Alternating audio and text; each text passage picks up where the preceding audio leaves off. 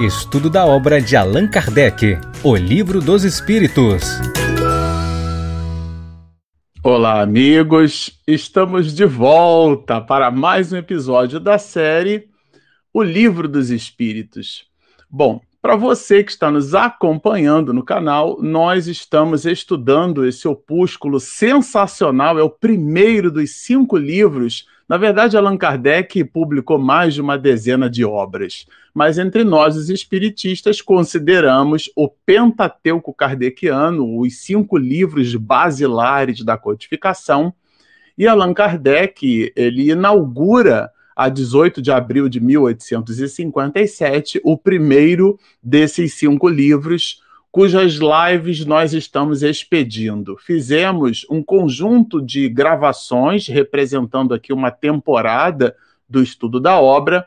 E agora, com muita satisfação, nós iniciamos as nossas atividades, os nossos estudos, as nossas reflexões sobre esse opúsculo basilar nesse formato, no formato de live, aonde você interage conosco, aonde a gente troca, aonde nós dialogamos, é, sobretudo emprestando ali essa dinâmica que é a própria dinâmica da obra, uma dinâmica baseada em diálogos. Então, assim que nós iniciamos essa segunda temporada. E como a gente costuma dizer que copo d'água e oração a gente não nega para ninguém, nós gostaríamos de iniciar as nossas atividades na manhã de hoje buscando a sintonia com alto através de uma singela oração. Digamos assim: Querido Rabi da Galileia, nosso mestre e amigo, aqui estamos nós, Senhor, tuas ovelhas. Cada um de nós nos seus ambientes domésticos, alguns que nos ouvem pelas nossas mídias, as mais diversas. Ah, Senhor, estamos distantes, mas ao mesmo tempo próximos, conectados pelo teu ideal de servir. Dá-nos, nessa substância, nesse néctar divino, que são as tuas palavras, o ensinamento do amor Dá-nos, Senhor, a condição necessária para suplantarmos não as agruras do mundo, mas sim as indisposições íntimas, vencendo-nos a nós mesmos.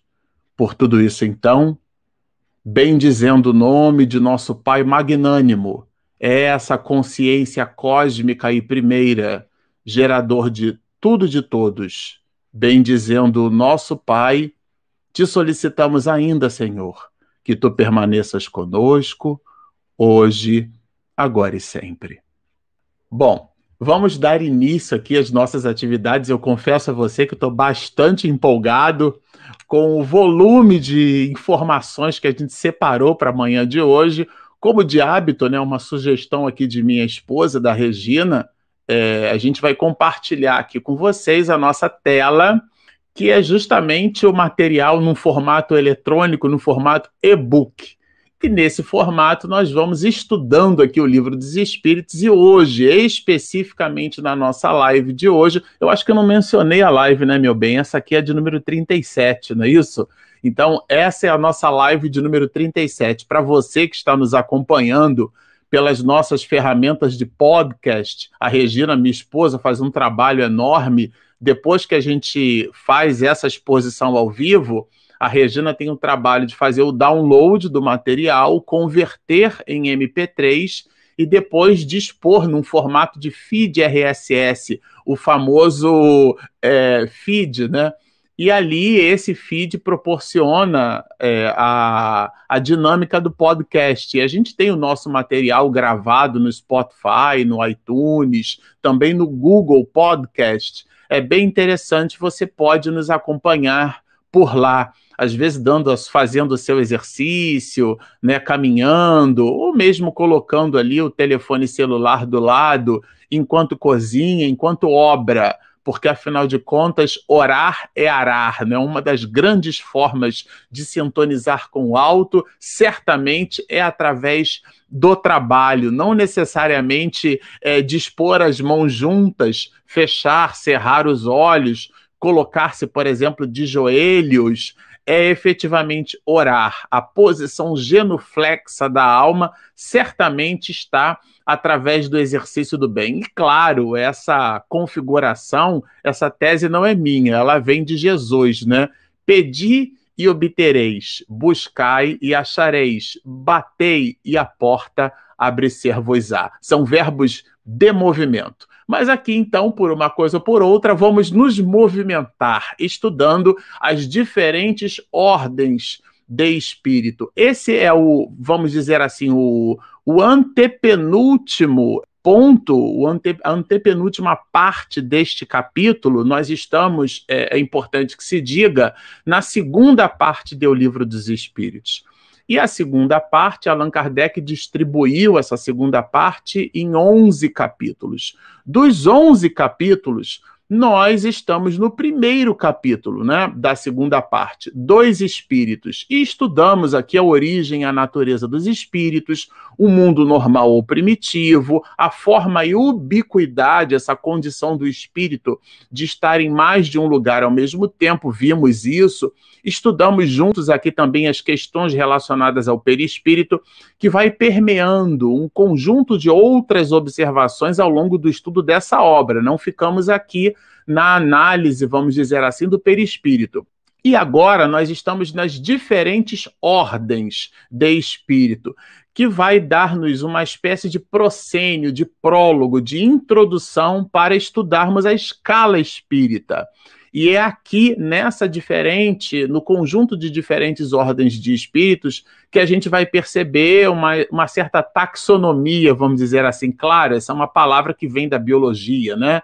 É, Aristóteles usou bastante isso, a gente já vai falar sobre esse tema. Mas é aqui uma forma que Allan Kardec encontrou de classificarmos do ponto de vista intelecto-moral, dos nossos interesses, dos nossos gostos, dos nossos pendores. E ele classifica os espíritos. Vamos pensar aqui que os espíritos não são criaturas agnósticas a nós nós somos espíritos. Sempre gosto de lembrar que se o livro é dois espíritos e nós somos espíritos, parece óbvio, mas o livro é para nós. É como aquele que assiste uma palestra brilhante. Outro dia eu assistia pelo Instagram o professor Severino Celestino fazendo observações maravilhosas, né?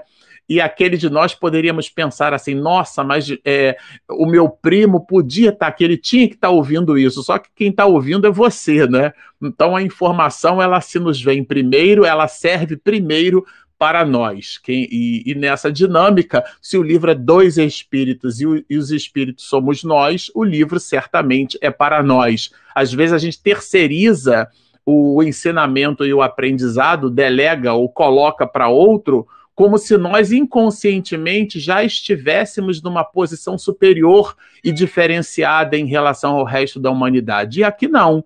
Quando a gente vai estudando as diferentes ordens de espíritos, Allan Kardec classifica-nos, a todos nós. Não estamos fazendo um exame de seres estranhos a nós mesmos. Estamos fazendo uma análise sobre nós mesmos. Isso é bem importante que fique claro, né?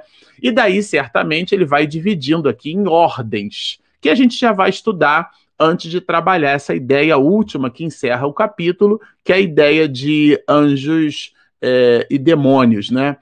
A gente tem um caminho grande aqui pela frente. Eu estou aqui com o meu iPad já separando para vocês aqui o que, que efetivamente a gente combinou, é, é, plotou aqui para, é, para conversar.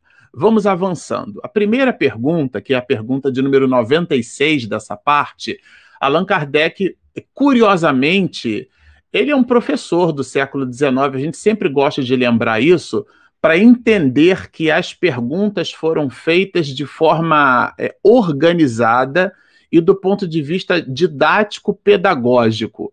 Claro que a pedagogia é, uma, é a ciência do ensino e a didática é a instrumentalização, a técnica, o tecnicismo necessário para que essa ciência possa melhormente ser entregada numa relação de educador-educando. Então, nessa perspectiva, Allan Kardec se serve de valorações didáticas. O que é que significa isso nesse contexto? É que as perguntas foram colocadas em ordem, elas não estão ali de maneira é, é, casual elas estão dispostas de maneira causal, tem um objetivo, tem uma ordem, tem uma sequência lógica. Nessa perspectiva bem aristotélica, a, a forma, né, o raciocínio de Allan Kardec. E aqui, quando trata das diferentes ordens, ele vai colocar uma palavra bem interessante. Se são iguais os espíritos, é, ou se há entre eles qualquer hierarquia. Essa palavra tem alguma contaminação ou alguma significação diferenciada. Porque quando a gente fala de hierarquia, a gente realmente está falando de posição superior e inferior. A gente está falando de ordem. Tá?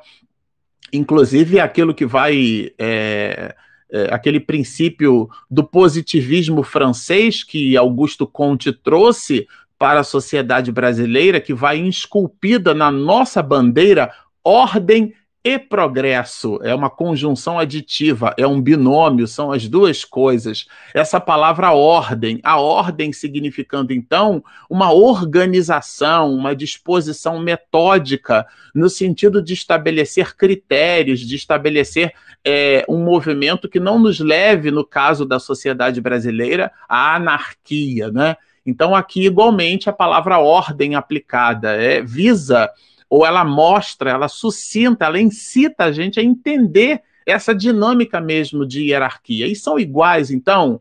Os espíritos são todos iguais. Isso é bem interessante, porque quando a gente recebe um espírito numa reunião mediúnica e ele expede uma mensagem, é aqui que a gente toma da nota. E doutrinariamente nós nos reservamos o direito de perceber que não é porque a mensagem veio através do halo mediúnico que, ele, que essa mensagem deve ser integralmente internalizada por nós, né? Aquela fé cega nos espíritos, descrita muito bem por Allan Kardec no item 28 do capítulo 3 da parte primeira do livro dos médios, né? Quando ele vai tratar é, do, do método. Mas aqui é uma outra live, né? Bom, são iguais, afinal de contas, como é que é essa hierarquia? E os espíritos, claro, vão responder que são de diferentes ordens. E aqui ele faz uma certa mistura, que na pergunta seguinte, Allan Kardec faz uma separação didática para nós. Por quê?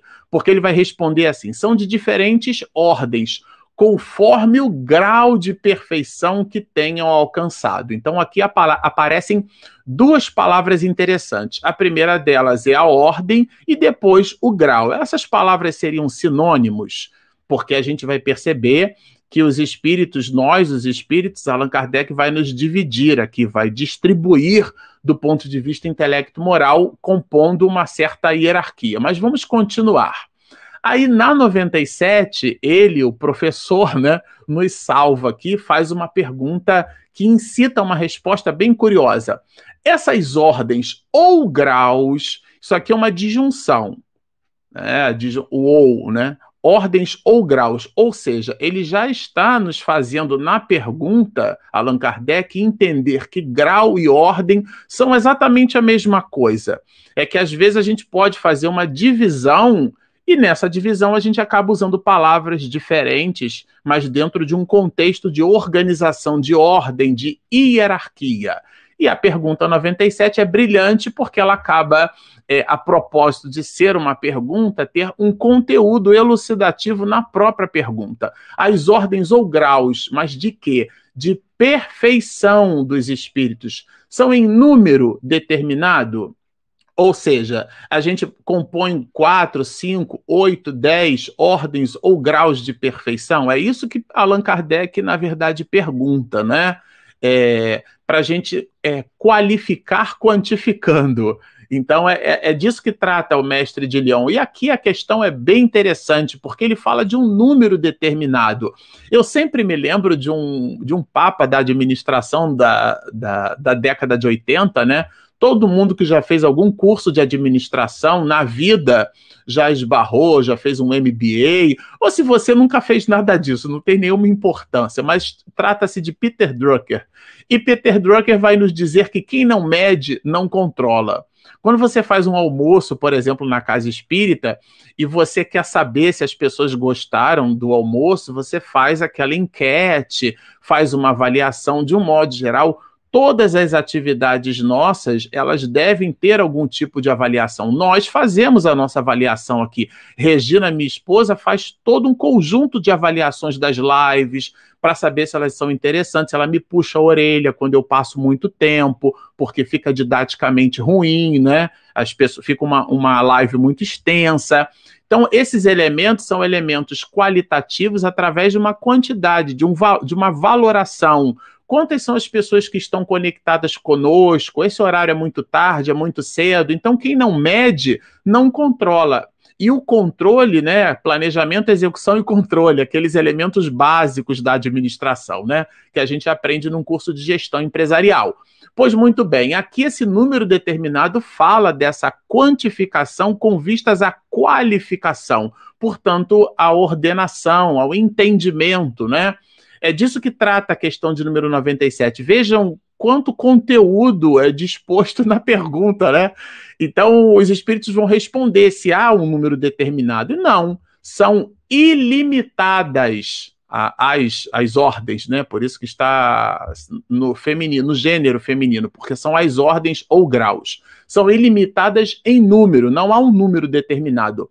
Por quê? Por que motivo? Porque entre elas, né, as, as ordens de espíritos, não há linhas de demarcação. É como se fosse um, a linha do horizonte, que a gente vai percebendo que tem um claro escuro ali, mas a gente não consegue. Nos extremos, a gente identifica as, a diferenciação das matizes das cores, mas no arco-íris há um claro escuro entre o final de uma cor e o início de outra. É uma metáfora que a gente entende que é bem importante, bem interessante, bem didática para tangibilizar essa questão, né? E aqui ali a, a, esse colorido, né? São matizes, são nuances. Aí a gente não consegue perceber exatamente a abstração feita, repito, aos extremos. Mas ali na meiuca, onde termina uma cor e começa outra, fica ali um interpolar de cores, né? E, e, aí, justamente, não há uma linha de demarcação traçada como barreira, como se fosse uma fronteira. Agora sim, né? Então, aqui termina, é, por exemplo, um estado e começa outro, né? Termina um país e começa outro, né?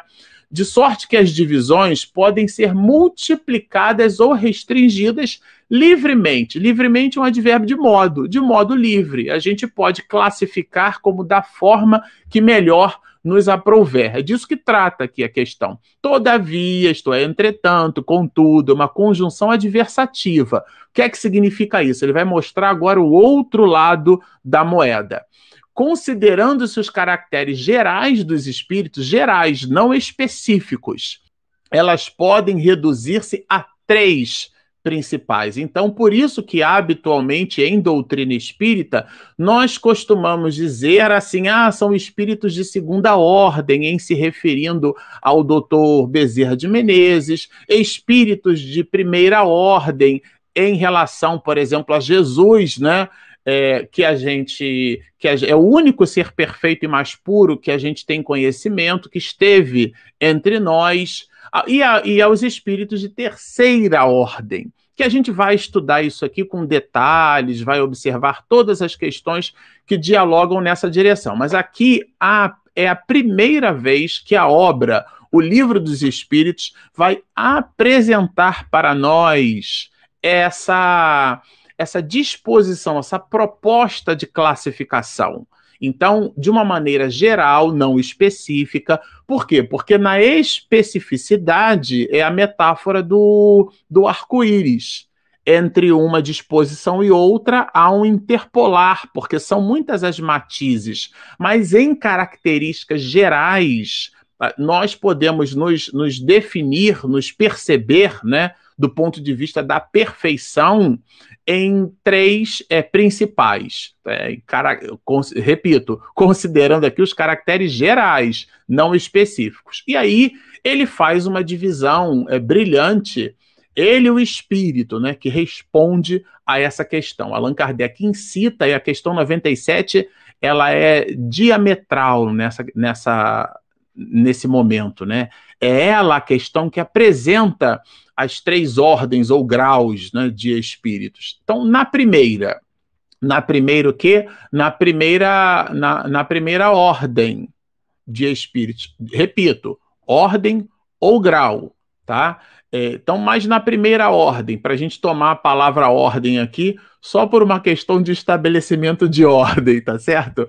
Então, tomando por ordem, colocar-se-ão, aqui é uma mesóclise, né? Trata-se aqui de um texto é, traduzido por Guilhom Ribeiro é, a partir do do clássico francês erudito do século XIX, e, e Guilhom Ribeiro, a gente já falou bastante sobre ele aqui, né? Foi um, um, engenheiro poliglota brilhante, recebeu antes dos 30 anos de idade uma menção honrosa do Senado Federal, enfim, a gente já falou sobre ele aqui, e claro, ele faz uma tradução buscando o mesmo halo de erudição conforme Allan Kardec escreveu no francês clássico. Então tem essa mesóclise aqui, né? Colocar-se-ão, quer dizer, se colocarão é, os que atingiram a perfeição máxima. Então, na primeira, é, na primeira é, ordem, os espíritos de primeira ordem são aqueles é, que atingiram a, a, o, o máximo de evolução. Que espíritos são esses? São os espíritos puros, ou puros espíritos. Essa ideia da pureza é, é a ideia da essência. Quando alguma coisa é pura, é porque ela não é misturada. Então, por exemplo, a minha aliança, né? É, algumas pessoas vão dizer assim: ah, isso aqui é ouro. Não é exatamente ouro, né? Porque se fosse ouro puro, eu poderia amassar a minha aliança. Aliás, está muito bem colocado aqui no meu dedo, que hoje, inclusive, é o dia dos namorados, né? É, essa aliança não é pura, ela é formada por outros metais.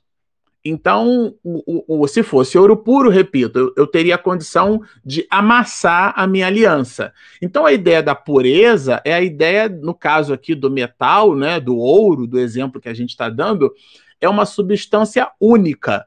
Então ela não é formada por outra coisa. Então o espírito puro é aquele que dialoga, é aquele que em essência busca as coisas única e exclusivamente do espírito. Por isso que a gente vai perceber mais adiante é, essa relação do, do, da dinâmica do espírito puro, o que, que significa, a gente vai falar bastante sobre isso. Então, são esses os espíritos puros. Formam o quê? Formam a, a segunda que aí é a segunda ordem, os que chegaram no meio da escala, é igual aquele desenho, aquele filme da Disney, John Carter, Entre Dois Mundos, né? Ele estava em Marte e deixava o corpo repousando na Terra, né? Uma alegoria aqui. Então, eles estão no meio da escala. O desejo do bem é o que neles predomina. Aqui essa palavra é fundamental. Quando você diz que alguma coisa predomina, é sinal que ela não é completa, não é a completude. Então, essa pureza de que trata aqui o espírito quando responde é a pureza do desejo do bem. Aí ele vai trazer os de terceira ordem. É, são os que ainda se acham na parte inferior da escala. Então, se a gente fosse construir um formato de pirâmide, a base da pirâmide são os espíritos de terceira ordem, que são os espíritos imperfeitos.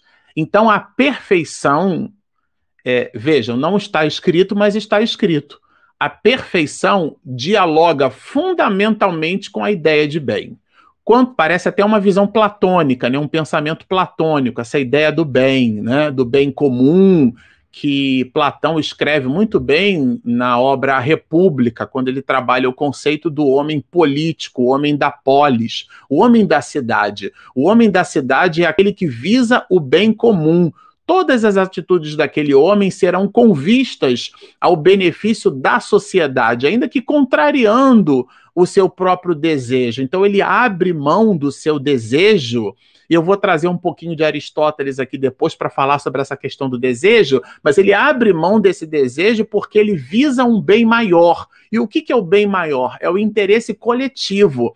É essa é a visão. A imperfeição ela está relacionada com isso. Quanto mais eu desejo para mim e menos eu desejo para o meu próximo, mais eu sou imperfeito. Então, essa imperfeição dialoga com a questão da bondade. O homem bom é aquele que age em função do bem. E o que, que é o bem? todo o volume de atitudes com vistas à sociedade, ao benefício para os outros, né? Ainda que eu abra mão de alguma coisa que eu entendo que num primeiro momento seja excelente para mim, mas que a longo prazo aquilo poderia me prejudicar. Esse é um pensamento aristotélico, inclusive, que a gente vai trabalhar um pouquinho depois. A ignorância, a ignorância, gente, não é a rudeza. O homem ignorante ou mulher também, né? Já que aqui trata do espírito, é importante que se diga isso. A ignorância é o ato de ignorar, portanto, desconhecer, tá? O desejo do mal, quer dizer, a inclinação, a propensão, a escolha é sempre pela maldade. E todas as paixões, a paixão é diferente. Quando a gente trabalha o desejo do bem, esse desejo é diferente de paixão. De um modo geral, quando alguém está apaixonado por alguma coisa ou por alguém, aquilo é volúvel, é volátil, aquilo é, é, é temporal e não atemporal. Uma pessoa que tem, por exemplo, está apaixonada pela ideia de ser médico, quando ela percebe que precisará estudar muito, ainda mais para entrar no vestibular, né, para passar no vestibular, melhor dizendo, é, é muito difícil, muito concorrido. Mas se ela realmente não tem paixão, mas tem desejo, né, aquele móvel íntimo, daí a palavra motivação, né, vem do latim motivare, dar movimento a, deslocar-se, e é uma força endógena, o que é que significa isso? Ela vem de dentro. Não é ninguém que nos estimula, não é o pai e a mãe que ficam obrigando o filho e a filha para estudar. Aquilo vem dele. Então ele suplanta todas as outras coisas, as paixões do mundo. Agora, quando aquele desejo não é genuíno, é uma paixão, se surge um cinema no final de semana, se surge uma série nova no Netflix, se surge uma necessidade de ficar no joguinho até duas, três horas da manhã, ele vai fazer uma escolha diferenciada, porque ele não deseja de fato, ele está apaixonado por uma ideia. Então, todas as paixões, mais. Por quê? Porque elas, elas nos retardam o progresso. Eis o que os caracteriza. É, é isso que caracteriza um espírito de terceira ordem, a inclinação por coisas por coisas, aquilo que nos coisifica a espiritualização. E no 98, a gente vai perceber brilhantemente Allan Kardec perguntando: os de segunda ordem, para os quais o bem constitui a preocupação dominante. Veja que na pergunta ele explica o que é que são os espíritos de segunda ordem. São aqueles em quem, né, aos quais a compleição do bem é, é o móvel principal. Quando a gente diz móvel principal, é porque não são todos. Porque todos os espíritos cujo móvel único é o desejo do bem, esses são os puros tá certo? Então aqui eles têm é, esse poder. Achei a pergunta sensacional. Eles podem, têm o poder de praticar o bem. É, eles podem praticar, está ao alcance deles, e a resposta é sensacional. Olha, é, eles dispõem desse poder, mas esse poder ele está na razão direta do grau de perfeição. Então, mesmo entre os espíritos de segunda ordem, há matizes ou graus de perfeição. E esse grau de perfeição, ele está relacionado à compleição desses espíritos bons. Então, muitos espíritos bons estão intimamente vinculados à ciência. Quantas pessoas hoje não estão trancafiadas em laboratórios é, expedindo dinâmicas para que os mecanismos de saúde pública possam ser melhormente internalizados por nós. A gente nem conhece o nome dessas pessoas e elas, no entanto, estão dedicadas em prol do bem comum. São os homens e mulheres de ciência. É que a gente acha que bondade é dar prato de comida única e simplesmente. Aliás, quem acha que caridade é dar coisas, não entendeu que, considerando que nós temos cinco matizes de mundos, né? O nosso é o mundo de provas e expiações com vistas à regeneração, mas temos os mundos ditosos, os mundos celestiais, se caridade fosse dar, dar coisas, nos mundos celestiais onde não há miséria, não existiria caridade. E, no entanto, a caridade é onde ali mais se bem aplica Por quê? Porque a caridade ela é imponderável. A caridade não é só dar coisas, é dar-se em prol de um bem comum. E existem homens e mulheres que se dão em prol de um bem comum através da ciência. Achar que caridade é estar numa instituição religiosa expedindo conteúdo para essa ou para aquela pessoa unicamente Claro que isso também é uma, é uma benesse, mas unicamente de modo único, é uma visão etnocêntrica, né? Numa palavra sofisticada da antropologia que nos dias de hoje a gente pode considerar como sendo preconceito. É uma visão preconceituosa. E aqui o espírito, na questão de número 98, dá uma excelente resposta. Homens de ciência fazem parte desse conjunto de graus de perfeição. Avancemos. Além deles, constitui os homens de sabedoria. E a sabedoria está muito voltada à escolha que a gente pode fazer. E eu vou trazer aqui um pensamento depois de Aristóteles, que trabalha a ideia de temperança e dialoga fundamentalmente com essa questão da sabedoria, né? Então, é, o, o ateliê está dizendo que a paixão não é negativa, né? A ideia aqui não é o negativismo, a ideia aqui não é uma relação dual, viu, ateliê? A, a ideia aqui é a gente entender o móvel das nossas ações. Mas quando trabalharmos as perguntas e respostas, a gente vai deixar isso mais claro. De um modo geral, os interesses materiais, eles nos apaixonam. É nesse sentido que estamos usando a palavra paixão. Aliás, essa tese não é minha, ela está muito presente é, na obra de Aristóteles, né, quando ele tem um filho, é, e, e, Nicômaco, e ele escreve uma carta a Nicômaco e ele fala sobre a ética. E lá na ética a gente vai entender, na ética a Nicômaco, a gente vai entender com Aristóteles exatamente do que, que ele trata quando fala das questões da paixão. Em Platão também a gente vai aprender bastante sobre isso, né? Quando a gente percebe é, numa obra sensacional, Apologia de Sócrates, que ele dialoga bastante com essas questões. Então, o raciocínio que a gente está tirando da paixão é desses dois filósofos, né? Não é um raciocínio nosso. Vamos avançar. Aqui, depois que ele trata é, dessa, dessa trilogia que dá a ideia de poder, quer dizer, o poder não é simplesmente a aptidão para o mando, é a capacidade de poder expedir bondade através da ciência, através da sabedoria, que é o discernimento, né, a capacidade nossa de discernir é, essa atitude que a gente, por exemplo, no time de futebol tem um personagem lá que é o juiz, que a gente chama de árbitro, porque dentro de uma penalidade, de uma falta, ele vai arbitrar, portanto, decidir. Se o árbitro for bom, ele vai decidir melhormente. Se o espírito for bom, se for um espírito de sabedoria, ele vai decidir de forma mais sábia, vai arbitrar. Esse é o livre arbítrio. Então, o espírito de sabedoria é aquele que vai decidir de uma maneira melhor, vai arbitrar de uma maneira melhor. E a bondade é aquele que tem a compleição nesse processo de decisão, sempre com vistas ao bem comum. Mas esses são os de segunda ordem. E os de terceira ordem? Vejam que Allan Kardec tira aqui nessa sequência de perguntas o, os de primeira ordem, porque ele vai trabalhar né, na, nas questões 100 em diante. Os de terceira ordem são todos essencialmente maus, os que estão na base ali na pirâmide? E a resposta começa com o advérbio de negação. Não. Não. Nem todos os espíritos de terceira ordem são maus, só que aqui a resposta é muito sofisticada. Um Isaac não fazem nem o bem nem o mal.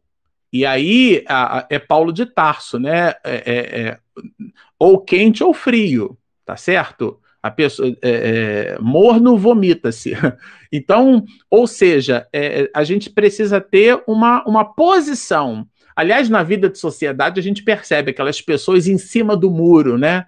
Elas são favoráveis a tudo e a todos, elas deformam a sua personalidade, o seu traço de caráter. Minha avó Maria chamava de Maria vai com as outras, porque tudo que as outras pessoas dizem, ela igualmente concorda, ela não tem opinião formada. E esse, inclusive, é uma das diagnoses que vários dos antropólogos e sociólogos com igualmente filó filósofos do século XXI, têm internalizado preocupações para nós. Né? A mídia do século XXI, a propósito de expedir fatos, junto com os fatos, elas expedem opiniões. E a opinião no pensamento de Platão é doxa. E doxa, cada um tem o seu. Opinião, você tem a sua opinião, eu tenho a minha opinião, mas o fato, contra dados e fatos, não há argumento. Quando a imprensa começa a divulgar, junto com os dados e fatos, a opinião dela sobre um determinado assunto, isso cria uma mistureba no nosso raciocínio. E a gente acaba repetindo frases de impacto sobre a opinião de veículos de imprensa, sem a gente refletir se aquilo é a nossa posição sobre um determinado assunto. Mas isso seria uma outra live. E são esses os em cima do muro que eles não fazem nem o mal nem o bem. Vejam, são classificados como espíritos de terceira ordem. E existem outros, o outro lado da moeda, que ao contrário, esses sim, eles se aplicam no mal. Mas há aqui também aquilo que é, os espíritos vão chamar de, de, de, levianos, né? São, são entidades, são aqueles de nós com comportamentos levianos ou estouvados. Esse estouvo aqui é, é, a imprudência, né? Tá aqui do ladinho, ó. É a imprudência. Uma pessoa imprudente, uma pessoa estouvada, é aquela que não mede as consequências, ela age, tá certo? São espíritos também classificados como de terceira ordem. E, e eles, claro, né? Eles são perturbadores, porque eles, eles incitam, eles perturbam a ordem social essa ideia da perturbação não é só na reunião mediúnica, é, é uma classificação geral, né? Elas se são espíritos que se comprazem né? na malícia, é, é, na malvadez. Aliás, aqui eles se comprazem antes na malícia do que na, mal, na malvadez. Então são são é aquilo que, que por exemplo, que, que Platão não gostava de jeito nenhum, né, que era dos sofistas, que eram aqueles que ganhavam dinheiro na época né, com a arte da, da retórica, que é uma técnica de persuasão. E eles eram brilhantes na persuasão. E aquilo, na época, é, sobretudo na sociedade grega, era fundamental. As pessoas gostavam, buscavam esses sofistas. Mas por que não eram filósofos, eram sofistas? Porque eles usavam a arte da argumentação para persuasão. Então, eles conseguiam convencer as pessoas de fatos que não eram verdadeiros. E, claro, Platão detestava isso.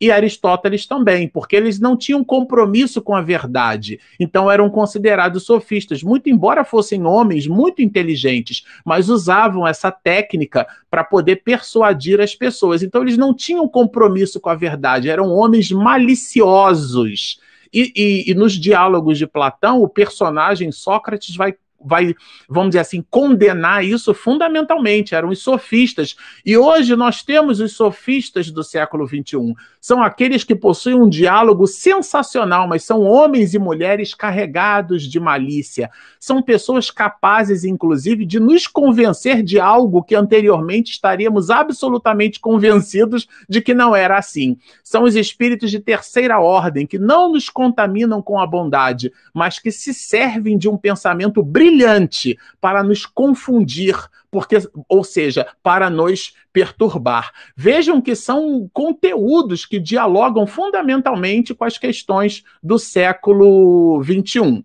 Eu vou aqui agora com vocês, vou tirar, vou remover aqui essa, é, essa apresentação e vou colocar uma outra, tá? Que eu separei aqui para a gente conversar. Vamos lá, peraí vou pagar minha dívida aqui, vou adicionar aqui. Que eu, eu não queria a live, senão a live vai ficar muito comprida, e, e a Regina já me falou que tem muita pergunta. É, mas é aqui a ideia de trazer um pouquinho o pensamento de, de Aristóteles, né? Eu não vou falar muito sobre ele, ele também foi considerado como estagira, né? Vocês vão pegar muito esse nome. Quando vocês observarem aí nos textos da internet, esse estagira, na verdade, é Aristóteles estagira uma região da Grécia, né, onde ele viveu e tal. Então ele trabalhou, é, ele foi discípulo de Platão, né, é importante que se diga isso, e ele é um dos pais da lógica. E também trabalha isso, por exemplo, o que a biologia chama hoje de taxonomia, que é a classificação dos, dos animais, né, dos seres vivos, né? Também a gente encontra isso é, em Aristóteles, né? Então, todo o conceito de lógica, por exemplo, quando a gente pega hoje os circuitos digitais, porta-lógica, tudo aquilo que a gente encontra hoje em engenharia de software, engenharia da computação, tem origem em Aristóteles, tudo bem? Então, ele foi, ele estudou química, matemática, física, astronomia, a própria biologia, os conceitos, né? Ele, ele pode ser considerado um dos fundadores ou o fundador das, das ciências naturais. E do ponto de vista da, da taxonomia, ele que deu origem a toda a documentação dos tipos de animais que a gente tem hoje por sobre a face da Terra, essa visão da, da classificação. Né? Mas eu queria destacar a temperança. E antes, é, eu, eu peguei esse, essa imagem aí, que é uma imagem de concurso, né? Porque é um, é um, esse é um pensamento bem aristotélico, né? Conhecimento mais prática, mais repetição gera aprovação. Porque para Aristóteles, uma pessoa virtuosa, veja só que interessante isso, gente, é aquela que faz as escolhas certas regularmente, ou seja, de modo regular, é, é a constância. Toda virtude um dia foi disciplina. A pessoa se permitiu o exercício, né? Ainda que não necessariamente todas as vezes. Então, é o exercício de ser bom, é no exercício de ser bom que se adquire a bondade. Não é pelo desejo, é pela constância, é pela regularidade, são pelas escolhas. E ele dialoga isso com a virtude moral. Então, Aristóteles considera a virtude moral o principal meio para a felicidade. E a gente já vai entender que, que ele, quando trata a ideia da, da posse daquilo que é verdadeiramente bom, o que, que é verdadeiramente bom? Ele, Aristóteles, bebeu da água de, de, de Platão, né? É o bem comum. E ele vai dialogar isso com a temperança. A temperança para Aristóteles é um dos aspectos da virtude moral. E ela. A temperança é uma espécie de ponderação né? É um equilíbrio da alma na hora que ela faz as escolhas, que ele chama aqui de resistir, a gente escreveu, né? Resistir à tentação de se entregar aos excessos. Então, a compulsão pela gula, os apetites, né? O, o, aliás, Platão condenava bastante essa ideia da, da, da do apetite, né? É, é, para as coisas do mundo. Então, a temperança, na visão de Aristóteles, é essa busca para o que é realmente bom a longo prazo. Não é a pequeno nem a médio prazo. Aquilo vai me prejudicar no futuro, né? E claro, quando a gente trata aqui esse conceito de temperança, ele vai, a gente vai entender que a temperança é um hábito.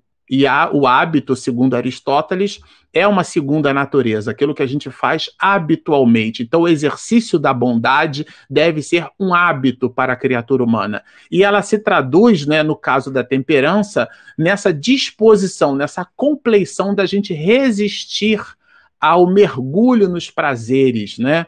Por quê? Porque a gente entende que existem bens imponderáveis que são mais importantes né, do que o excesso dos prazeres. E tem uma das frases, um dos pensamentos de Aristóteles, para a gente encerrar, que é esse aqui: os extremos são sempre vícios, no meio deles é que está a virtude. Isso aqui dá uma ideia de equilíbrio, de é, ponderação. Bom, Regina, já terminei aqui podemos partir para as respostas. Graças a Deus consegui entregar em menos de 50 minutos. Vamos lá. Aqui foram muitas as perguntas. Regina está separando a primeira lá em cima, né? Eu acho que são uma das primeiras perguntas. O Daniel, o Daniel está sempre presente aqui com a gente, né? Bom dia, Daniel. Hã? Ah, o Dani... Ô, da... Regina tá me lembrando aqui que você é de Goiás, então um abraço aí pro time goiano. A gente tem um coração aí também, tá bom, Daniel? Então ele pergunta assim pra gente: olha, se ainda somos na escala evolutiva espíritos imperfeitos, entre a ciência, a sabedoria e a bondade, é, chegamos a espíritos bons pelas reencarnações sucessivas, a mérito dos que já são espíritos bons Sensacional sua pergunta, tá? É, você cavou o pênalti, a gente vai chutar e vai fazer o gol. Você preparou toda a situação. Sim, é, Daniel, essa é a ideia central em doutrina espírita quando trabalha o conceito de reencarnação. A reencarnação, que a gente vai estudar um pouco mais adiante, afinal de contas, ela está na questão de número 132, né? E aqui a gente terminou na 99. Mas a reencarnação é a multiplicidade de experiências na vida. Então, quantas vidas nós temos? Uma só. Quantas encarnações nós temos? Múltiplas. As múltiplas encarnações são as múltiplas experiências. E são as, as experiências os componentes necessários para o nosso crescimento moral. E o crescimento moral é sempre aquele que dialoga com a ideia do bem comum. A gente viu isso aqui nas questões de 97, 98 e 99. Então, o, o espírito bom ele vai adquirindo é, compleição da bondade através da ciência, ele se dedica. Existem pessoas que realmente vivem toda uma vida dedicada à ciência, né? Então, a sabedoria, a bondade, dentro dessa trilogia, né, nesse tríplice aspecto dos espíritos de segunda ordem. Então, claro, são virtudes, as virtudes se conquistam. Quando a gente observa uma pessoa humilde e a virtude fala por ela mesma, né? Ela, a pessoa exala aquela virtude sem fazer propaganda, aquilo é uma conquista do espírito. Ele conquistou uma pessoa, por exemplo, com disposições intelectuais, por mais que ela tenha uma compleição maligna, seja uma pessoa trevosa, a inteligência, a acuidade intelectual é uma conquista do espírito. A canalização é que é equivocada. Então, aquelas pessoas que se dedicam, por exemplo, à, à fantasia de, de, de, escola de samba, aquelas pessoas que se dedicam ao exercício físico, ao alterofilismo, a, a aqueles fisiculturistas, aos atletas, né, os, os, os superatletas. Eu trabalho com um rapaz que, por exemplo, faz ultramaratona, corre é, 200 quilômetros então vejam só, são, são exercícios, são, são conquistas. Claro, é, a gente a, canaliza esse exercício para as conquistas materiais. Quando nós canalizarmos para as conquistas da alma, imagina o contributo a pessoa já teve. Às vezes a gente critica essas criaturas, né? Que é um preconceito muito grande. Mas imaginem, elas desenvolvem na alma essa compleição para a resistência, né? Nas Forças Armadas a gente aprende assim, quando você não aguentar mais é porque ainda tem 40%, né? Então a pessoa vai criando essa resistência. Imagina isso canalizado para o, para o, bem comum, para a bondade, para a paciência, para a mansuetude. Então, sim, há mérito em todos os espíritos bons. O mérito é deles, né? Desses espíritos. A Laila pergunta assim: a classificação dos espíritos não nos remete à mesma das castas é, indianas? É, é, então, sim e não, depende da forma como a gente observa. Aqui a ideia da classificação, a gente vai perceber isso nas próximas lives, tá? É, é, é bastante importante, porque em doutrina espírita, Allan Kardec ele vai apresentar para nós é, dois grandes escolhos no espiritismo prático. E aí, quando ele fala do espiritismo prático, claro, ele está também falando do exercício medianímico, da prática mediúnica. Quais são esses dois escolhos? O primeiro deles é o da identidade dos espíritos. O espírito que diz ser bom é realmente bom? A mensagem que ele diz colocar é realmente boa, o, aquele conteúdo é realmente verdadeiro, e, e, e, sobretudo, quando vai assinado por esse ou por aquele espírito.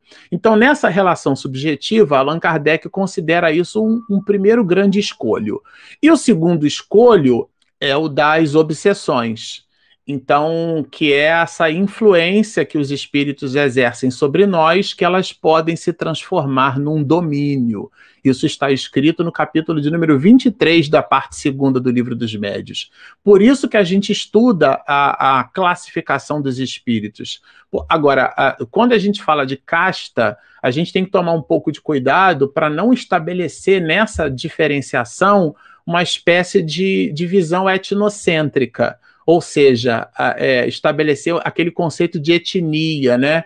Que deu, inclusive, a Adolf Hitler aquele pensamento terrível que massacrou os judeus na Segunda Guerra Mundial. Então a gente tem que tomar muito cuidado, que é o que hoje a gente percebe nesses movimentos de, de intolerância. Então eu pertenço a essa casta, a essa ordem. Né? Isso do ponto aqui é uma classificação do ponto de vista moral, são as conquistas da alma. e não exatamente essa movimentação que pode suscitar o pensamento diano, não suscita, mas pode suscitar, assim como o pensamento espírita também poderia suscitar se a gente não estudar em profundidade, né? Essa ideia de separação com vistas a nos agregarmos em, em, em, em, tribos, em clãs, em grupos, em castas. Então a ideia aqui não é que a gente crie muros etnocêntricos nas nossas mesmas classificações, mas é para que a gente se perceba naquelas oportunidades e busque a autoconquista.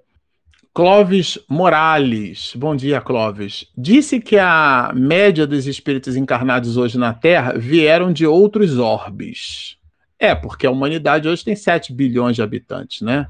É, Considerando-se que a evolução terrestre, desde o Homo sapiens sapiens, tem aproximadamente 350 mil anos, pergunto: posso considerar que a evolução, idade do meu espírito, é, a verdade é a sua idade, né? Porque você não tem o um espírito, né, Clóvis? Você é um espírito, mas eu te entendi.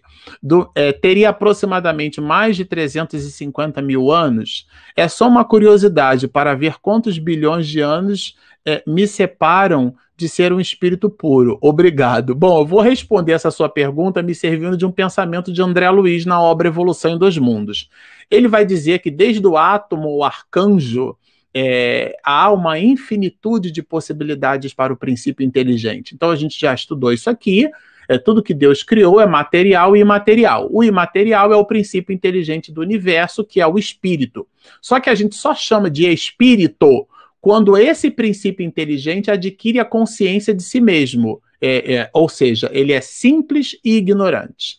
Tá? Antes disso, ele estagia é, nos vários reinos da natureza. São cinco os reinos da natureza, né? Biologia clássica.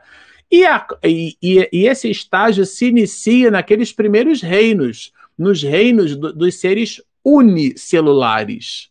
Né? A gente viu isso aqui bastante: os seres eucariontes, procariontes, os protozoários, as amebas, as algas azuis, esses seres aquáticos.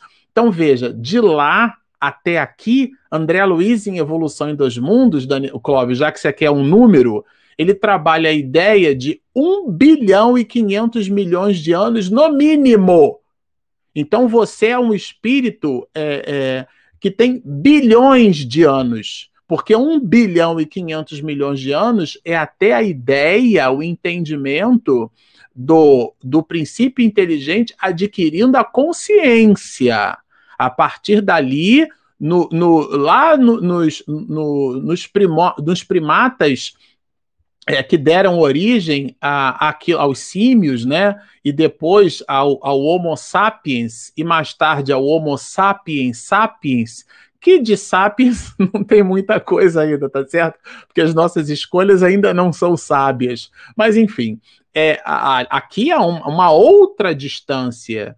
É, então, se você quiser trabalhar com número, entenda que você é um espírito, é, não vou dizer milenar, né? Mas nós somos é, bilenares, nós temos bilhões de anos porque desde a concepção agora, desde o início da nossa criação até agora, a, a, nossa data de nascimento, quantos bilhões de anos nós temos, nós não fazemos a menor ideia, mas dá para ter uma composição. Eu acho que de repente você é um cara de exatas, né, como eu, e quer trabalhar com número. Tá aí um número para você, colocado por André Luiz em Evolução em Dois Mundos. Nós temos bilhões e bilhões de anos.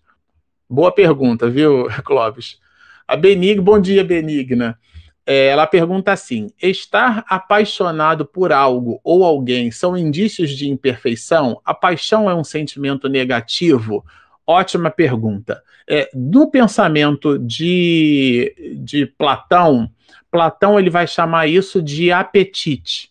Então são as apetite, os apetites, né? Tudo aquilo que a gente então.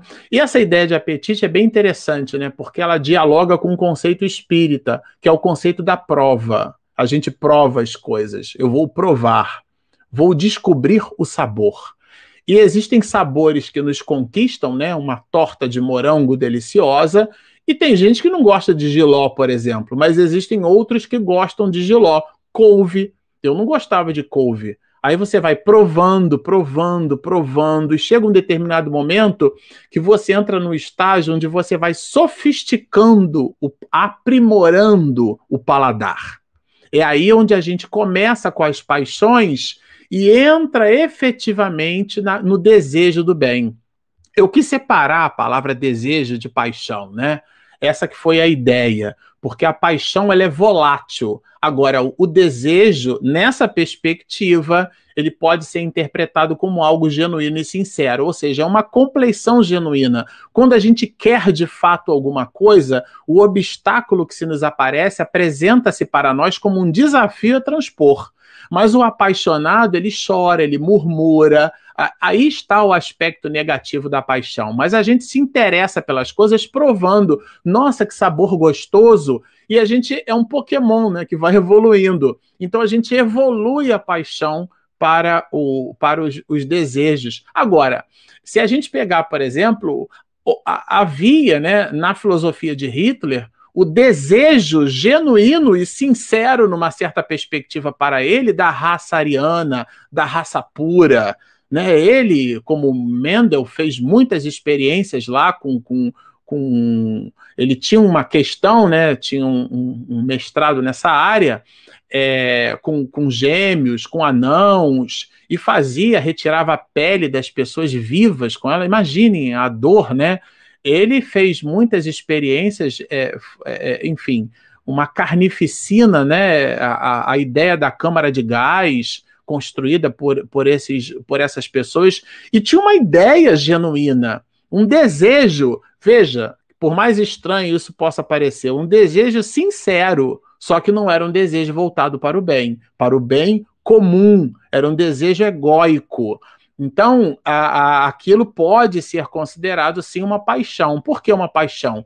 Porque esses espíritos, quando se perceberem né, transgredindo as leis de Deus, eles vão se notar equivocados. Então, é a diferença do remorso para o arrependimento. O arrependimento é quando a pessoa busca a mudança de comportamento. O remorso é a primeira fase do arrependimento, quando ela cai em si, quando ela percebe que o desejo dela era única e simplesmente uma paixão. Espero ter respondido, Benigna. Bom dia. Mamãe, tá sempre por aqui. Ela geralmente pergunta para os outros, né? É, quem fica em cima do muro é, quer ficar de bem com Deus e com o diabo. Isso é originário do egoísmo que a pessoa tem medo de expor? É uma, é, é uma questão mais psicológica, né? De um modo geral, a pessoa não quer passar pelo inconveniente da indisposição. A pessoa muito calada, é, aliás, a, o, o, silêncio, é, ele pressupõe, numa certa medida, uma ponderação. Né? A gente está aqui com uma coruja aqui atrás, ó. Essa coruja é o, é o símbolo é, da sabedoria, no sentido da observação. Então, falar muito lembra muito aquela história né, que a gente estudava no culto do evangelho no lar da carroça vazia, né? Quem muito fala, pouco, quem faz muito barulho, né? Pouco possui por dentro. Então, é equipar-se é, internamente para poder dialogar melhor. Mas certamente que há o um movimento do diálogo, há o um movimento da exposição. Como expor-se é, traz sempre um risco, por exemplo, eu aqui eu estou falando. Algumas coisas que eu posso vir a dizer podem desagradar alguns de vocês. É, como eu tenho compromisso com a doutrina espírita e não com a projeção da minha imagem, eu não estou muito preocupado com isso. Em que medida? Claro, né, não é a ideia do super sincero, mas é a ideia de ser é, fiel ao conteúdo originário que nós nos propusemos a colocar. Ou seja, a exposição da minha imagem e aqueles que estão preocupados com a exposição da imagem, eles ficam calados. E quem cala sempre consente, né? Num, num, ambiente social onde a gente não se expõe, a não exposição o tempo inteiro, ela pode significar sim um consentimento. E aqui, fazendo um transbordo, mãe, para a gente é, é, encerrar essa reflexão, né? A exposição pode ser também na atitude. Aliás, ela é melhormente resolvida na atitude. É Francisco de Assis. Divulgue o evangelho a todo tempo e, se precisar, use palavras. os espíritos que habitarão o mundo de regeneração ainda estarão na terceira ordem, caminhando para a segunda ordem, ao predomínio da bondade. É, e aí aqui são matizes, né? Como ele explica nas questões anteriores. Manuel Filomeno de Miranda fala bastante sobre isso nesse último livro, né? O 18 livro da obra, né? No rumo do mundo de regeneração. Há aquele claro escuro então a gente não rompe uma linha de chegada. Agora sim eu estou no mundo de regeneração. Soprou a velhinha, né? Fez aquela quantidade de anos e tem aquela determinada idade, está naquele determinado fato. Eu me lembro muito do meu filho, Rafael, quando ele pôs dentinho. E aí o dente, eu, eu li aquela obra do Delamare, né? A vida do bebê, pai de primeira viagem. Então é, eu fui no pediatra todo é, cercado de senioridade ou pseudo-senioridade, né? Não, doutor, mas esse dente deveria nascer com tantos meses. Aí o médico respondeu assim para mim, o pediatra, né? Com alguma ironia, mas também com bastante paciência. É, pai, ele não leu o livrinho, né? Porque às vezes a gente compartimentaliza muito as coisas. O mundo de regeneração será mais cercado de espíritos de segunda ordem, mas aqueles de nós que nos propusermos o desejo sincero do bem, esse estaremos convocados a permanecer na história do planeta Terra, construindo a nossa evolução. Cida Paiva, o que você pode me dizer sobre a revisão do Livro dos Espíritos que foi editada com as pesquisas feitas é, revelando novas verdades que não foram traduzidas. Cida Paiva. Particularmente falando, Cida, eu sou um pouco ortodoxo. A, a, tradução que a gente usa foi o material, inclusive, que a gente expediu. Essa aqui é a 37 live nossa, né? Se você nos assistiu anteriormente, os quatro primeiros episódios da primeira temporada das nossas gravações aqui ao vivo, mas as, antes a gente fez gravações, Cida. Lá a gente fez questão de dizer que o material que a gente usa são as traduções de Guilhom Ribeiro e a gente também se serve das traduções de Noleto Bezerra. É uma questão de escolha. Tá? Que são as traduções da Federação Espírita brasileira. Eu gosto muito de uma expressão de um foi um foi e é até hoje, né?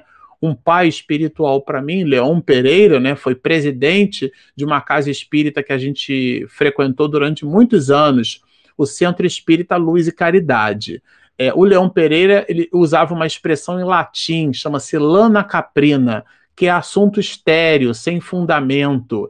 Então, essas cascas de banana, particularmente, a gente deixa para essas pessoas que se consideram numa posição o suficiente para julgar o conteúdo da obra. A nossa proposta aqui é estudar o conteúdo da obra. Claro, a gente se serve das nuances, dos matizes, a gente traz até alguns elementos de língua portuguesa para poder facilitar o estudo, mas fazer confronto, fazer, por exemplo, estabelecer novas verdades, a gente não consegue, a gente ainda está na primeira revelação, a gente ainda não consegue honrar pai e mãe, a gente ainda não consegue é, viver sem a traição. E a traição aqui não é só de marido e mulher. A gente trai a amizade das pessoas, a gente trai a confiança, a gente trai a companhia. Então, o, hoje, os movimentos do século XXI mostram uma visão egóica, né? É, então, o não matarás ainda está muito presente na sociedade brasileira dentro daqueles, no mundo inteiro, não somente no Brasil, aqueles que nos dirigem, né, os homens políticos, o homem da polis, o homem da cidade, o homem da civilis, numa expressão latina, né? É esse homem ou esses homens que nos governam, nos dirigem, que deveriam estar centralizando as suas movimentações em prol da sociedade, em prol do bem comum, ainda percebemos é, na sociedade é, esses movimentos e fomos nós que os colocamos ali. Se você pegar uma porção de miligrama por decilitro do seu sangue, você será capaz, Cida, de perceber todo um hemograma completo, a sua saúde, né? Miligrama por decilitro, né? Não são litros de sangue. Miligrama por decilitro. Então, os nossos representantes no Senado Federal, os nossos deputados estaduais, federais, senadores, todo o corpo de homens da polis são aqueles que democrática e genuinamente nós os elegemos. Então, se a gente quer mudança na sociedade, sejamos nós essa mudança. Mahatma Gandhi. Nessa perspectiva, o estabelecimento de novas verdades é para aqueles novos espíritos. Nós ainda somos os espíritos velhos, com mecanismos ancestrais do passado, nos colocando em posições ainda muito aquinhoadas somos criaturas que criticamos mais do que produzimos. Então, o estudo aqui do livro dos Espíritos, sabe, Cida, tem esse objeto, o objeto da reflexão para a autoiluminação. Não é para que a gente faça o estabelecimento de críticas sobre o comportamento dos outros, mas para que a gente acenda a própria luz. Claro, nós não temos luz própria ainda, mas a gente já aprendeu em astronomia básica que os astros que não possuem luz própria também conseguem iluminar, porque refletem o brilho do Sol. A estrela d'alva não é uma estrela, é um planeta. A Lua não brilha, mas reflete o brilho do Sol. Estudando o livro dos Espíritos aqui, quem sabe a gente não consegue expedir luz, espargir luz, não encontrando novas verdades, mas encontrando os valores que dormitam dentro de nós. Tá bom, Cida? Benigna pergunta assim: uma dúvida, Marcelo. Como espíritos de terceira ordem, erramos por sermos humanos. É, é Nietzsche, né? Humano demasiado humano. Ou por sermos humanos, por isso erramos. Justifica? aqui um, há uma espécie de silogismo, né? uma, uma variação. Né? A gente, nós somos espíritos é, num corpo de carne, portanto, erramos porque somos espíritos, ou somos espíritos e erramos porque somos homens. Né? O que, que erra? É o homem ou é o espírito? O que erra é o ser imortal. A palavra pecar é errar o alvo, né? Numa, dentro de uma variação etimológica, né, benigna, que eu sei que você conhece. E às vezes a pessoa que erra o alvo, ela se esmerou por acertar, mas não conseguiu. Então é igual decorar a tabuada. A gente vai, eu me lembro, né, que eu para decorar da é, decorar mesmo. Só que decorar não é aqui, é decor, é do coração. A gente traz para dentro. Então aquilo introjeta-se em nós. Então, é, o movimento de errar, nós somos alunos, o aluno não tira 10 o tempo inteiro. O erro, ele faz parte do processo de aprendizado. Aliás, é, nós construímos as nossas sinapses cerebrais através do erro. Aquele ditado: o macaco não bota. É, o macaco velho não bota a mão em cumbuca. Porque quando ele era novo, ele botou. E ele descobriu que não era bom, teve, se machucou, teve dificuldade de tirar a mão dali. Então ele aprendeu. Aquilo que a gente eventualmente chama de erro, aquele peso do erro, não, eu não erro. Todos nós aprendemos. E o aprendizado é uma prova nós provamos coisas doces e coisas amargas, e assim a gente vai sofisticando essas relações de aprendizado, tá bom, Benigna? Eu vejo, pelo menos assim, bem dessa forma. A Dilva, Dilva da Paixão Souza. Primeiro, parabéns pela sua capacidade maravilhosa de explicar tão bem estes conteúdos. Ô, oh, Dilva, obrigado pelo carinho. Vocês são muito carinhosos, né? O que, inclusive, é o que motiva a gente ficar aqui, né? A pergunta: existem muitos sofistas hoje em dia, neste momento de pandemia? Ah, eu diria, sabe, Dilva, em toda a história da humanidade, em toda ela. É, há um pensamento de Platão, que eu acho que dialoga um pouco com essa ideia do sofista, né? É, vejam, os sofistas eram homens inteligentes, não eram pessoas é, é que simplesmente enganavam a postura de Platão em relação aos sofistas, né, a condenação de Platão, é que eles não tinham compromisso com a verdade. E tudo aquilo que a gente em filosofia chama de epistemologia, né, que é uma palavra sofisticada para o estudo da teoria do conhecimento, como é que a gente conhece as coisas, a ideia do conhecer, a ideia da busca pela verdade. A própria palavra filosofia vem daí, né? Vem de, de a palavra sofia, né? De sofos, né? Filosofia, sofos é, é, e, a, a, a, e a filo, que da onde vem, por exemplo, a palavra filho, né? Que é, é essa ideia do amor filial, do filo. Então, a filosofia pode ser entendida como um amor à sabedoria. Todo aquele que busca o saber. O filósofo não é aquele que sabe, é aquele que ama o saber. Porque todo aquele, esse é um pensamento de Platão, todo aquele que já sabe está pronto para morrer, diz-nos Platão. Então nós nunca estamos prontos para morrer, porque não sabemos de fato. Por quê? Porque o conhecimento da verdade, vai nos dizer Platão, ele não está no mundo material. O mundo material ele é volátil. As nossas as células do nosso corpo, elas praticamente trocam o nosso corpo a cada sete anos, nós somos criaturas novas. Tudo no mundo material é volátil, né? Essa impermanência, Heráclito de Éfeso, né? A inconstância, a única coisa permanente no universo é a mudança. Então tudo muda do ponto de vista material, as coisas são impermanentes.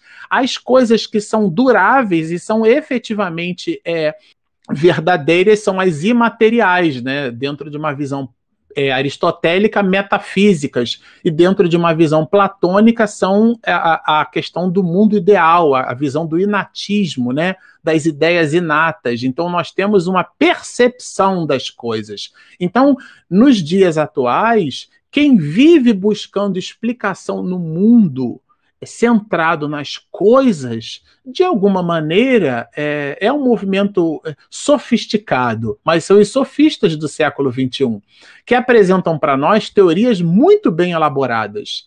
Que é, parece que a gente está ali no labirinto de Minotauro, a gente não consegue sair dali mas são teorias sofisticadas porque apresentam perspectivas que os sofistas apre apresentavam na retórica, que é a técnica da argumentação. E aí Platão desenvolve, né, dentro da maêutica e da ironia é, socrática, ele vai desenvolver o, o, uma outra técnica, uma técnica dialética, que, que ele, na, na, verdade, vai sofisticar esses mesmos processos. Então, sim, certamente o mundo está cercado é, de sofistas. E para encerrar, eu queria deixar um pensamento do próprio Platão, né? Quando ele vai dizer que doxa não é episteme. O que é que significa isso? Opinião não é conhecimento. Busquemos cada um de nós o seu próprio conhecimento. Fabiana Barão. Ô, Fabiana, ela mandou pra gente, viu, meu bem, um parabéns aqui pelo Feliz Dia dos Namorados. Ah, a Fabiana bom. Barão, é. Fez um beijo, viu, Fabiana, pelo carinho, tá? É, se pessoa não faz o bem e, e nem o mal, é, e nem o mal, isso é bom? Pelo menos não prejudica ninguém. O que você acha? O que você acha do que falei, né? É, veja, Fabiana, os espíritos nos dizem que aquele que não faz nem o bem nem o mal, ele está numa posição de neutralidade. E a posição de neutralidade é sempre uma ausência na entrega. E Jesus ele, ele, ele resolveu essa encrenca para nós quando ele trabalhou aquela parábola dos talentos, né? A pessoa que recebe um talento, que é a possibilidade de servir, e ela não faz nada, por exemplo, existem pessoas nos dias de hoje que estão morrendo de fome. Quais dentre nós aqui nessa live já se predispôs a doar uma, uma cesta básica para alguém? Doar máscara, conversar, doar o seu tempo, ligando para um amigo, para um irmão, para um familiar, doar qualquer coisa, mas doar-se, dar de si, no lugar de dar presente, fazer-se presente. Então, é estabelecer o bem comum. Quem passa toda uma vida e não produz nada em favor da própria sociedade é, no mínimo, um peso para a economia social. Porque quando o prato de comida está por sobre a mesa, existe uma cadeia do ponto de vista é, econômico que gira em torno daquilo. O pão que está ali por sobre a mesa, o padeiro teve que trabalhar a massa, a massa teve que ser trabalhada pelo trigo, o trigo teve que ser trabalhado pelo agricultor. Esse agricultor precisou de maquinários ou pessoas para realizar a colheita. E essa colheita só pôde ser possível porque houve sementes. E essas sementes só, só foram possíveis chegar ao agricultor e àquelas pessoas porque houve um ciclo produtivo todo esse conjunto de pessoas necessárias para que o pão chegasse à nossa mesa. E a gente não faz nada, a gente não retribui para a sociedade, no mínimo que a sociedade nos dá. Isso não tem nada a ver com religião, tem a ver com religiosidade tem a ver com um sentimento de bondade que a gente deve desenvolver em nós. Por isso que Divaldo Franco, quando foi entrevistado pelo Jô Soares, né, naquele clássico programa de entrevistas do Jô, ele vai dizer, e foi aplaudido pelo público, né? Eu prefiro muito mais um ateu sincero do que um religioso hipócrita. O que é que nós fazemos com a religião que nós recebemos? Eu sei, Fabiana, que pode ser um discurso um pouco duro, mas ele é um chamamento para nós, porque senão a gente participa de lives como essa e continua no comodismo das, das quinquilharias emocionais em que nós nos encontramos. Joana de Angeles vai nos dizer que quem não é solidário é solitário. A solidão é uma ausência de entrega. Nós somos mais de 7 bilhões e 600 milhões de habitantes. Será que eu não posso ser importante para ninguém? Não, eu prefiro me considerar importante para mim mesmo. Então eu me enclausuro, eu me torno solitário, eu me sinto triste, eu me sinto a pior das criaturas, porque eu entendi que eu não posso espargir amor. Eu acho que eu posso incitar as pessoas a ter piedade de mim. E a piedade, numa certa perspectiva, numa análise psicológica um pouco profunda, é uma certa necessidade de chamar a atenção Olha como é que aquela pessoa precisa ser cuidada. Isto é, no lugar de dar aos outros, eu espero que os outros me percebam e que cuidem de mim. Isso é sempre uma certa infantilidade emocional. Vejam quanta coisa, né? A gente precisa refletir por sobre a nossa própria atitude. Seja aqui, Fabiana, por uma coisa ou por outra, estar em cima do muro sempre vai nos caracterizar como espíritos de terceira ordem. Maria das Dores, ô oh Maria, Basta praticar o bem para livrar-se das influências dos espíritos inferiores? Não. É, praticar o bem é um caminho, mas o, nós precisamos valorar o nosso mundo íntimo. No estágio evolutivo em que a gente se encontra, Maria, a gente não pode impedir que um passarinho pouse na nossa cabeça, mas a gente tem a obrigação de impedir que ele faça ninho. O que é que significa isso? Às vezes a gente tem um pensamento ruim, um pensamento mal, aconteceu um problema no trabalho, a gente, nossa, mas esse, esse fulano, né? Você percebe a maldade, aquele discípulo de Maquiavel né, no mundo corporativo, então é, isso é, é, é bem apresentável nas relações empresariais, é um querendo passar a perna no outro, a gente percebe isso e se incomoda. Esse incômodo está no nosso estágio de aprendizado. É um pouco daquilo que a Benigna trouxe na pergunta anteriormente, né? Que incita a ideia da prova, que não exatamente é um erro, mas é uma prova, é um exercício. É o exercício, é aquilo que Aristóteles traz para nós como essa visão da temperança, né? É uma constância naquele comportamento. Então a gente vai se livrando da influência dos espíritos ruins, dos espíritos maus, porque essa influência é uma questão de sintonia. Se eu não tenho hábito para o cigarro, hábito para o fumo, hábito para a maledicência, espírito nenhum vai fabricar em mim, vai incitar, incitar em mim um sentimento que eu não tenho, que eu não possuo, que eu não, que eu não cultivo genuinamente em mim. Mas se eu sou uma pessoa ligada à fofoca, menina, nem te falo, nem te conto aquilo, os espíritos vão nos influenciar, porque eles encontram um campo que a gente gosta de chamar em física de ressonância. Então, eles encontram ressonância em nós. Então, a influência é uma questão de plano mental. A influência sempre existirá, mas ela será canalizada para coisas boas. E essa canalização está diametralmente associada à nossa inclinação, aos nossos desejos. Laila Santos. Aproveitando a pergunta da Benigna, a Benigna está bombando hoje aqui, viu, Benigna? Esta experimentação não nos remete ao mal, embora na questão 115 nos diga apenas é, simples e ignorante. Deixa eu ler a pergunta de novo, porque eu acho que eu não entendi. Aproveitando a pergunta da Benigna. Ah, tá. Essa ideia da experiência, né? Não nos remete ao mal, é, embora na questão 115 é que a gente não estudou na 115, né? Nos diga apenas simples e ignorante. É, essa questão da simplicidade, da ignorância do mal, é, Santo Agostinho trabalha, é, seria uma outra live, viu, Laila? Só para a gente falar sobre o mal na perspectiva do africano de Hipona, né? Santo Agostinho, que assina várias obras, é, assina, coloca o seu nome em vários dos pensamentos da doutrina espírita. É, mas essa ideia do mal, inclusive como sendo a ausência do bem, é algo que a gente vai perceber no estudo da doutrina espírita. Aqui, a experimentação quando a gente estuda o Espiritismo, a gente vai perceber que as ordens ou classes são gradações. Então, nós não começamos a nossa trajetória evolutiva acertando o tempo inteiro. Nós erramos. Quando a gente erra, portanto, peca, e quando a gente peca, portanto, a gente erra o alvo, a gente pode errar o alvo com a intenção de acertar, ou a gente pode errar o alvo com a, com a genuína intenção de produzir maldade. Muito embora Platão vai dizer para nós, e Aristóteles também tem esse pensamento, de que todo mundo genuinamente deseja o bem.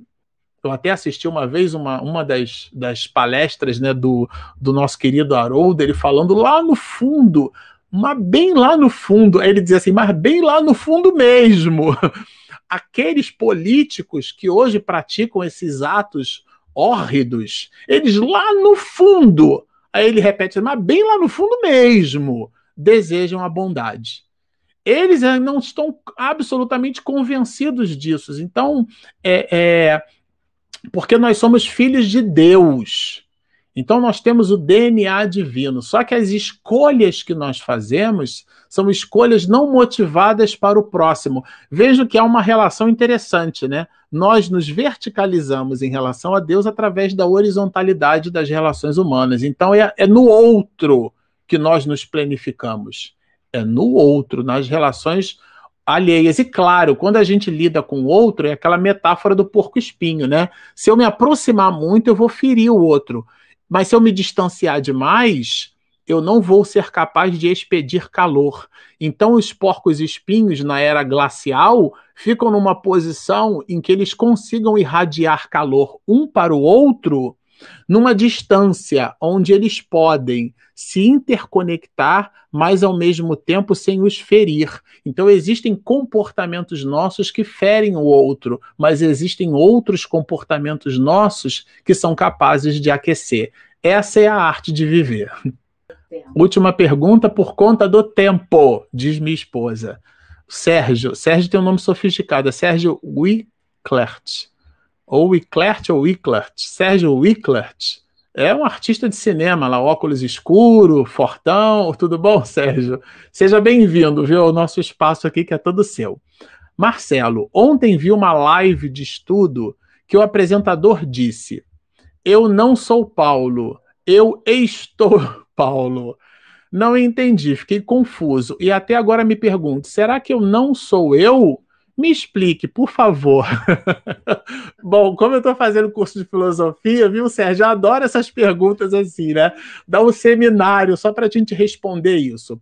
É, veja só, até Paulo de Tarso, né? Eu não sei se foi o Paulo que falou, foi a pessoa Paulo, foi em relação a Paulo de Tarso, mas eu vou me servir de um pensamento de Paulo de Tarso em homenagem ao Paulo cuja live, Sérgio, você percebeu.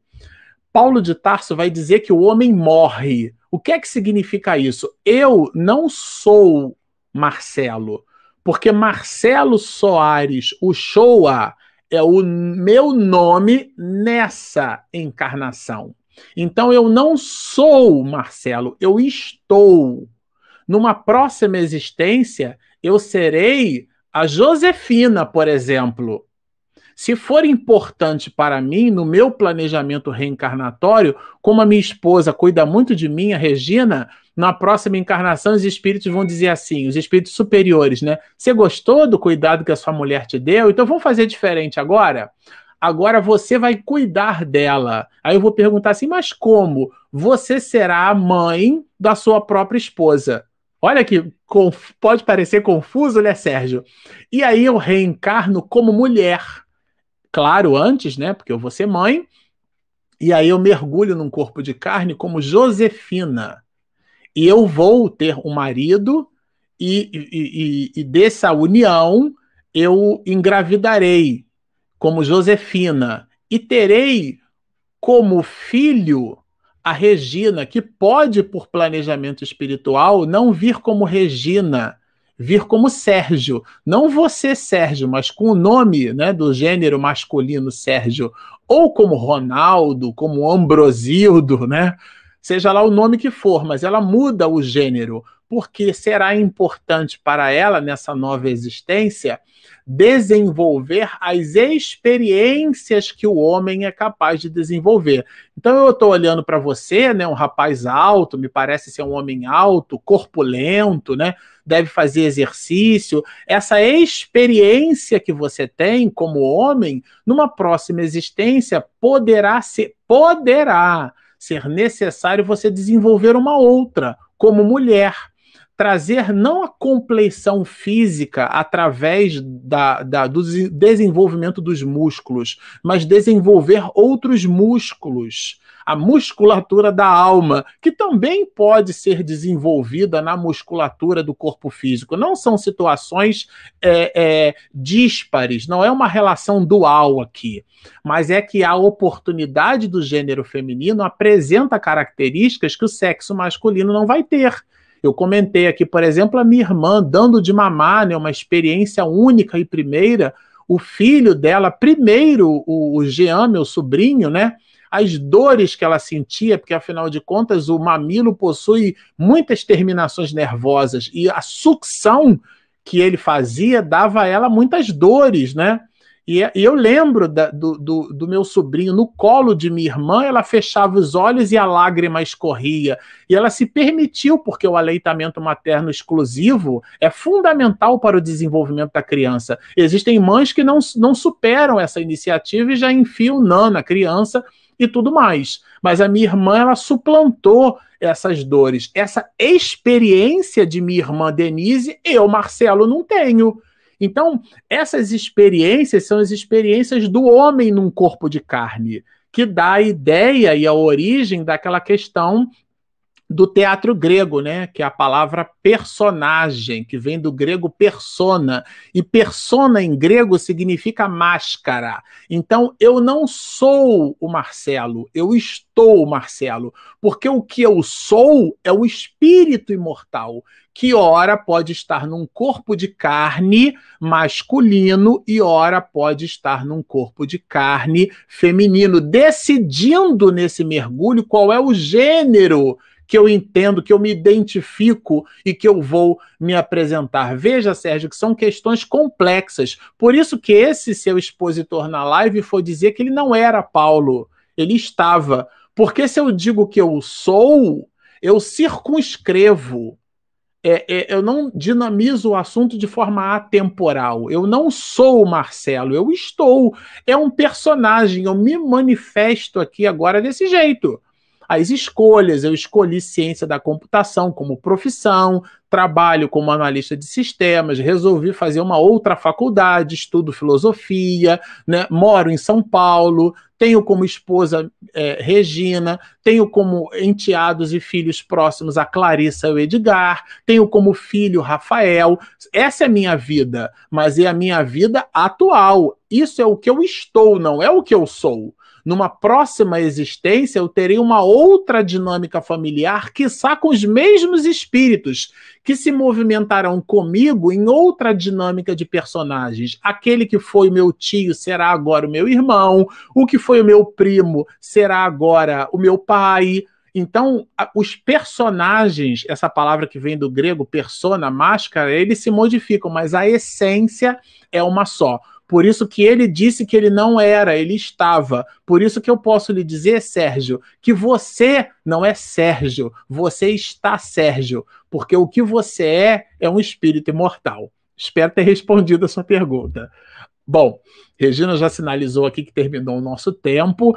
Nós sempre ao final gostamos de lembrar que se você está nos assistindo e ainda não se inscreveu, gostou do que, que ouviu, mas não se inscreveu, por favor, inscreva-se, clica ali, visita aqui o nosso canal. Ali tem um botãozinho né, de inscreva-se, do lado tem o um sininho para receber as notificações. E também não esquece de clicar naquele joinha que ajuda o motor do YouTube a nos encontrar. Nós temos também um aplicativo e ele é gratuito, ele está disponível na Play Store e na Apple Store. Bom, estão feitos os convites, baixem o nosso app, inscrevam-se no nosso canal, sigam-nos e muita paz. Regina está me lembrando, nós vamos fazer a nossa prece. Agradecidos estamos, Senhor, pela oportunidade de estudarmos as tuas letras, que se tornam vivificadas na nossa alma. Quanta coisa, Senhor, por aprender. Dá-nos o discernimento necessário para que as nossas escolhas não sejam escolhas apaixonadas. Dá-nos a condição para olharmos a nós mesmos através das necessidades do nosso próximo. Ensina-nos, Senhor, a amar. Na dinâmica, no comezinho desafio do cotidiano. Por tudo isso, abençoando o teu nome, Senhor, e buscando o magnânimo pensamento de Deus, essa consciência cósmica pulsante e inteligência primeira que se manifestou através de ti, Senhor, ensinando-nos o amor. Nós te pedimos, governa-nos, dá-nos a condição de superarmos a nós mesmos nestes instantes difíceis. Permaneças então conosco, hoje, agora e sempre.